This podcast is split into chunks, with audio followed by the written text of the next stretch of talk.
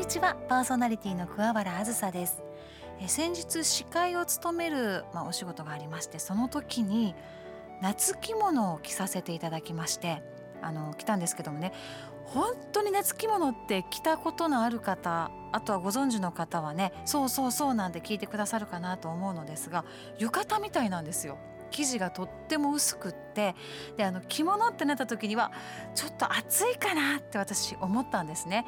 ですが夏着物をあの触らせてもらってあの着た時にうわこれ浴衣と何が違うんですかって思いながらあの生地がねやはり浴衣は綿なんですけど着物の生地というところで違うとは思うのですが軽さも浴衣と同じですしいやむしろ浴衣よりも涼しいかも。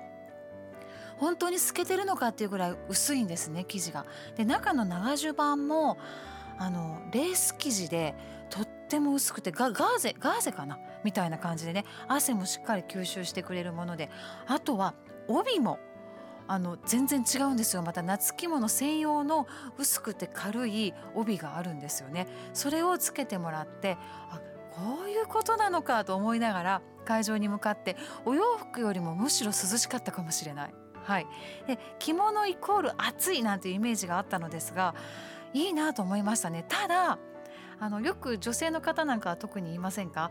何着ようかなと迷った時に着物がスッと自分で着れたら何回もお洋服を買ったり買えなくてもいいからここぞという時に着物を1着か2着持ってるだけで十分だよねなんて会話をよくすることがあるのですがいや冬と夏でしっかり全部揃え直さなきゃいけないなっていうのは学びましたね。はい、けれどもあの着物って本当今お話ししたようにいろんなところにお祝い事とかね着ていけるじゃないですかで服ほど何回も買えなくてもちょっと帯をアレンジしたりとかするだけで何度でも同じものを着れるっていうところはあのいろいろ出かけたり出るところが多い時はねありがたいななんて思う一つのアイテムだなと思っております。ただクリーニングに出したらやっぱり浴衣よりも3倍ぐらいお金はかかりましたね。はい。なのでやっぱり着物だなと改めて思いました。はい。さてこちらの番組では毎日の生活の中で自分だけでは調べることができないような情報や豆知識を専門分野でお勤めの方にお聞きしていきます。またご活躍中のゲストをお迎えし元気が出るお話や暮らしのヒントなどを伺っていきます。今週も最後までお付き合いください。アズのハッピーシェア。このコーナーは様々な分野でご活躍中のゲストをお迎えしあなたの日々の生活の中に小さな幸せを感じることができるようなお話をお伺いします。今週のゲストは元プロ野球選手えー、日本ハムそして阪神タイガースでご活躍されていた今成亮太さんをお迎えしています。今成さんは株式会社 BC 代表取締役でもいらっしゃいます。よろしくお願いします。よろしくお願いします。はいもうなんか笑顔が素敵で、はい、そしてちょっともう眩しいぐらいの何ですかその黄色のポロシャツというんですか？タイガースカラーです。ねそして電光石火と書いてますけど。電光石火の竹永社長に作っていただいて背中にも名前入ってるんですよ。あら広島のお好み焼き屋さんのね、はい、社長さんというかね。そうなんですよ。はい、えー、先週の土曜日、はい、桑原あずさのアズライフの朝の放送でご出演いただいた社長さんそうなんですよ。本当にうん、なんかご縁でお会いしてそこからずっと、まあ、社長にはなんか社長の奥さんより最近会ってるというふうにそれはあの今成さんも同じなのではないですか？確かにそうですね。まあそんなお話もしながら、ちょっと黄色い今日は鮮やかなポロシャツでお話をしますが、はい、はい、元プロ野球選手、誰もが知っている今成。ありがとうございます。いやもう全然知られたかどうかわかんないですけども、一応野球やってました。野球いやいやいや、一応 一応おしゃべりが上手なんでえ野球選手だったっけっていうぐらいのね。最近だからいろんなところに出ていらっしゃいます、芸人さんには失礼なんですけども、あの芸人って言われてるんですよ。巷では。もうタレントを超えて芸人です、ね、もうすごくでもありがたいですよね。そう言っていただけるともう今成さんは何でしょう、はい、やはり小学校の時から野球選手になりたいという夢をお持ちだったんですか、そうですね、あのなりたいんじゃなかったですね、うん、多分大半の野球選手が、おそらくなるって思ってます、はあ、はい。もう強い意志で。そうなんですよ。なんか意志というか、うん、まあいい意味での勘違いというか、それはあったと思いますねもう小学生の頃からですかそれは？あそうですねまた僕、父があのプロ野球のスあのスカートマンだったんで、そのプロ野球に携わることが多かったんですよ。なのでなんかそのプロ野球選手がすごく身近にありすぎて自分もなるのだともう思い込んじゃうぐらいの環境だったわけですね。まあ、なるんだっていうかえ将来の夢はやっぱり野球選手みたいなこんな当たり前のようにこのちょっと生意気な子供でした。いやいやいやいや、はい。そうですか。でもそれをちゃんと実現されているのでまあそれは生意気でも何でもないです。よでもやっぱ言霊とかねやっぱあこう自分でやっぱ言うことによってうんそういった人はプロ野球界に僕だけじゃなくて多いと思います。まあ実力もみんなあるんで、うん。いつかこうプロ野球選手にこうあ僕なれるなっていうふうに思ったのは分からないですけど、うん。大概そういう方が多いですね。え今これ聞いている、はい。本当にプロ野球選手になるなりたい。と思っている人はすごく勇気がいやそうなんです。よ子供たちにはそうそうそう。でよく子供たちとかに野球教室とか、なんか喋ってくださいっていう時に会う時には子供たちにはこの自分でもうなりたいと思ってる人はなれませんよって言うんですよ。うん。もうなる、うん。なります。と断定しなさいって話をして何になりたいですかって聞かれたらプロ野球選手になります、そうです。言い切ればいいんですね。そうなんです。あ今ちょっとお教室なんて話が出ましたけれども、なんと今成亮太さんはえ株式会社の社長さんをされながら、え野球やゴルフや子どもたちのきょ、体操教室。そうなんですよ。などを運営されているということで、まあこの全体的になんですけども、ええ。どういうことをやってるかというと動画解析がメインなんですね、うん。でやっぱこの僕らプロ野球選手が指導するってなった時に結構感覚ベース。実際プロ野球選手って、まあ、優れてる方がやっぱ多いので、うんうん。自分でやろうとしたものがやっぱすぐできてしまううんとかあるんですけど、それを言語化だったり子供たちに伝えるってなるとそれができないから困ってんねみたいな。そうですね、はい。かといって見本を見てやってって言われてもうまくいきませそうんなんですよ。しね。なので子供たちにはそのプロの技術、ではい。うちはそのプロのトレーナーもいるので、うん。トレーナーが動画解析をして、うん。その子に足りない。でこうなるためにはこうするんだよっていうのを科学的に、えー教えてあげる、うん。目で見て感じて、うん。でそれをトレーニングとかでこうやってやるとこれになるよっていうのを教えてあげる。そういうジムなんですけど野球だけじゃなくて考える力をつつけてほしいんですよ。だからその動画を見てうん。どうなったらこうなるかなっていう、まあうん。主体的に。野球のお勉強みたいな感じです。でうん。自己解決能力と社会性とかそういうところを面白い。ちょっとこう伸ばしていきたいなっていう。はあ。結局いい人間性がいい人格をやっぱ作っていいアスリートを作るので。なんか今のお話を聞いていると、ただただ数々練習すればいいだけじゃないんだよっていう感じがあそうしますね。ですね。まあ量も必要なんですけど、ええ。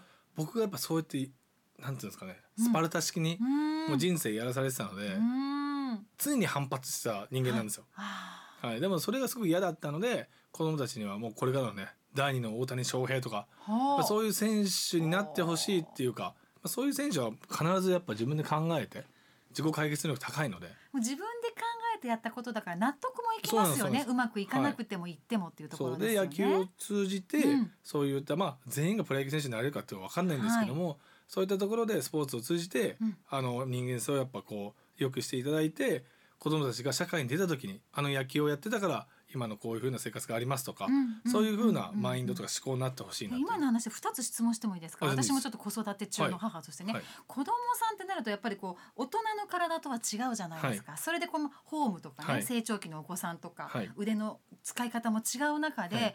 そのフォームとかを教える時ってすごいそれは子供さん子供さんによってはい。言葉も変えなきゃいけないし、はい。なんでしょう？やり方や伝え方も変えなきゃいけない、まあ、大人もそうだと思うんですけど、はい。子供さんの方が難しいんじゃないかなとまず思ったのが一つと、はい。もう一つはその言葉。はい。その理解力がはい。子供さんによっていろいろあるじゃないですか、うんまあ、何歳からの対象か今まだ聞いてないですけれども、その説明の仕方っていうのも語彙が、はい。ある意味子供用の語彙が必要あーそうでしょですそうですね。その辺どんな風に工夫されてるのかなと思います。まずは、ええ。その理解度がまず低いところなんですけど、はい、細かく教えてしまうと、うん。逆にそれが動作にとってマイナスになることもあるんですね。気にしすぎてしまってね。はい、肘肩というとここばっか意識することによって、はいい、い動きができなかったりするので、うんうん僕らトレーナーとかに言ってるのはあの分かりやすくじゃあ小さい投げ方をしてるはい。野球で言ったらちっちゃく投げてしまったら、うん。上に大きく投げなさいって言うと自然的に胸が腫れて、上に投げると子が大きくなるんですね、腕の子が。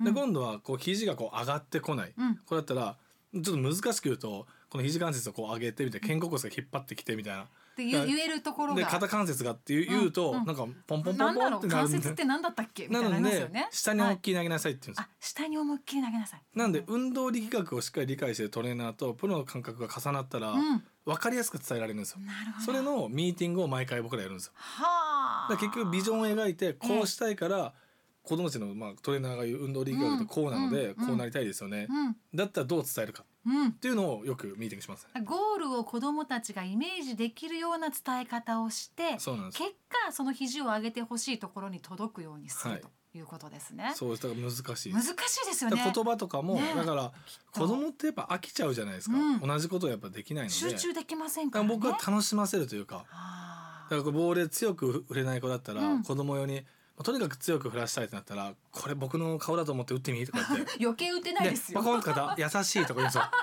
パンあ痛いとか。そうやってるとこの人楽しいじゃないですか。そういうふうにワクワク感そうですね。ちょっとこううん。言葉を、うん。あの細分化して、うん。あの本当に分かりやすくあの噛み砕いて伝えてあげる。えーそれはどうしてそのセンスというかあるんですか？どこかで学ばれたんですか？お子さん用に喋るっていうお子さん用向け？いやーこれは僕のこの生まれてきた環境だと思うんですけどもう父が本当に厳しくて、ええ。あの僕の時間まずないんですよ。父のじ父の時間がうん。僕の時間になるんですよ、ほう具体的にだど家帰ってきました、はい。飯行くぞと、うん。で友達と遊びに行きたい、ええ。ダメだと。来いと。うん。で知らないおじさんたちの前で居酒屋さんで座って、うん。居酒屋まあ美味しいもの食べるのいいんですよ。はい。で食べてたらいきなり「はい10分喋れ」とか、10分喋れ。はい、でその時にこの人たちが喜ぶことを話しなさいとか。はい何歳ぐらいの時ですか？小学校低学年とかえです。えでまあ本当に体育会系だったんで、はい。そこでまあお酒をついできなさいとか。ほんでおおみたいな。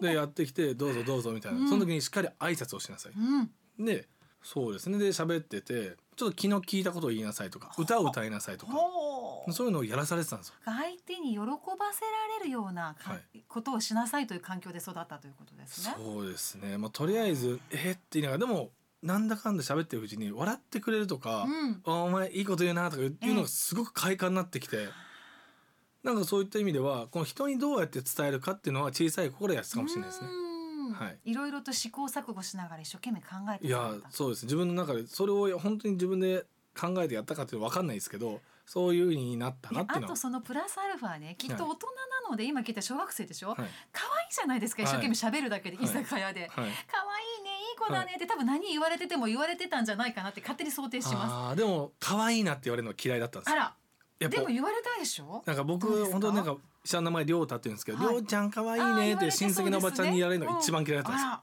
なんか頭ブンって振って あ「俺男だ」みたいな。おそういうのはあったんですよ。ちっちゃいで、まあそうなんです。ですね。髪の毛もサラッサラの毛でねで今こうパーマかけてるんですけどそれが嫌でちょっとこう可愛いって言われるの。がなるほど。はい。でもじゃあそのなんて負けん気の強さと褒めてもらうその自己肯定感の積み重ねで今の今の今成亮太さんがいらっしゃるんだなっていうのをすごく今実感してやったったみたいな感じですよね。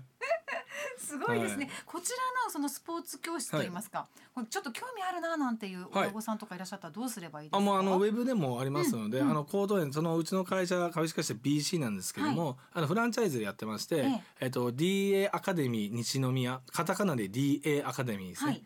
はいはい、西宮校というふうに調べていただけたら、はウェブサイト載ってますので、まあ、住所連絡先、うん。えっと、そこから申し込みフォームだったりとか、はい。そこにありますので、西宮に教室があるんですね。そうです。西宮の高等園の駅、はい。はい。徒歩3分です。ね。ええ。はい、えー、DA アカデミー。はい、西宮校です。西宮校、はい。このゴルフも子供さん用のこれは今は、えっと、大人向けにやってるんですけども、今後はそのジュニアとかもやっていきたいなと思ってへー。あの協力してくれる方いらっしゃいましたらよろしくお願いします。まあぜひぜひということですよね、はい。まあい。ろんな方を募集しています特に今体操をやってもらいたいんですよね。そっかあの体操も映像を使って子供体操教室。そう考える体操教室。ただやるやつじゃないのでやっぱり子供さん体ねどうしてもゲームとかね今スマートフォンとかね身体能力が今すごい下がっってるんですよ。はそれをちょっと西宮うちの校からまあ。アスリートプロ野球選手出したいんで、そしてまあお話聞いていたらスポーツの体力だけではなく、はい。こう頭とか考え方も学べるということで、はい。い、いかもしれませんね。はい。はい、いや今日もう盛りだくさんでお話しいただきました。足りなかったです。ね ありがとうございます。え今週は元プロ野球選手株式会社 BC 代表取締役今成亮太さんとお話しいたしました。ありがとうございました。ありがとうございました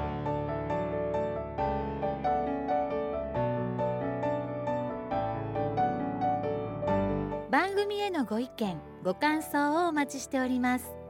メールアドレスは aslife aslife アットマーク obc1314.co.jp おはがきは郵便番号552-8501ラジオ大阪桑原あずさのアズライフまでお寄せください。毎月抽選でクオカードをプレゼントしています。クオカードそして各コーナーでご案内しましたプレゼントの応募をされる方は住所と名前をお書き添えください。当選者の発表は発送をもって返させていただきます。桑原あずさのアズライフチューズデイ。来週もお会いしましょう。お相手は桑原あずさでした。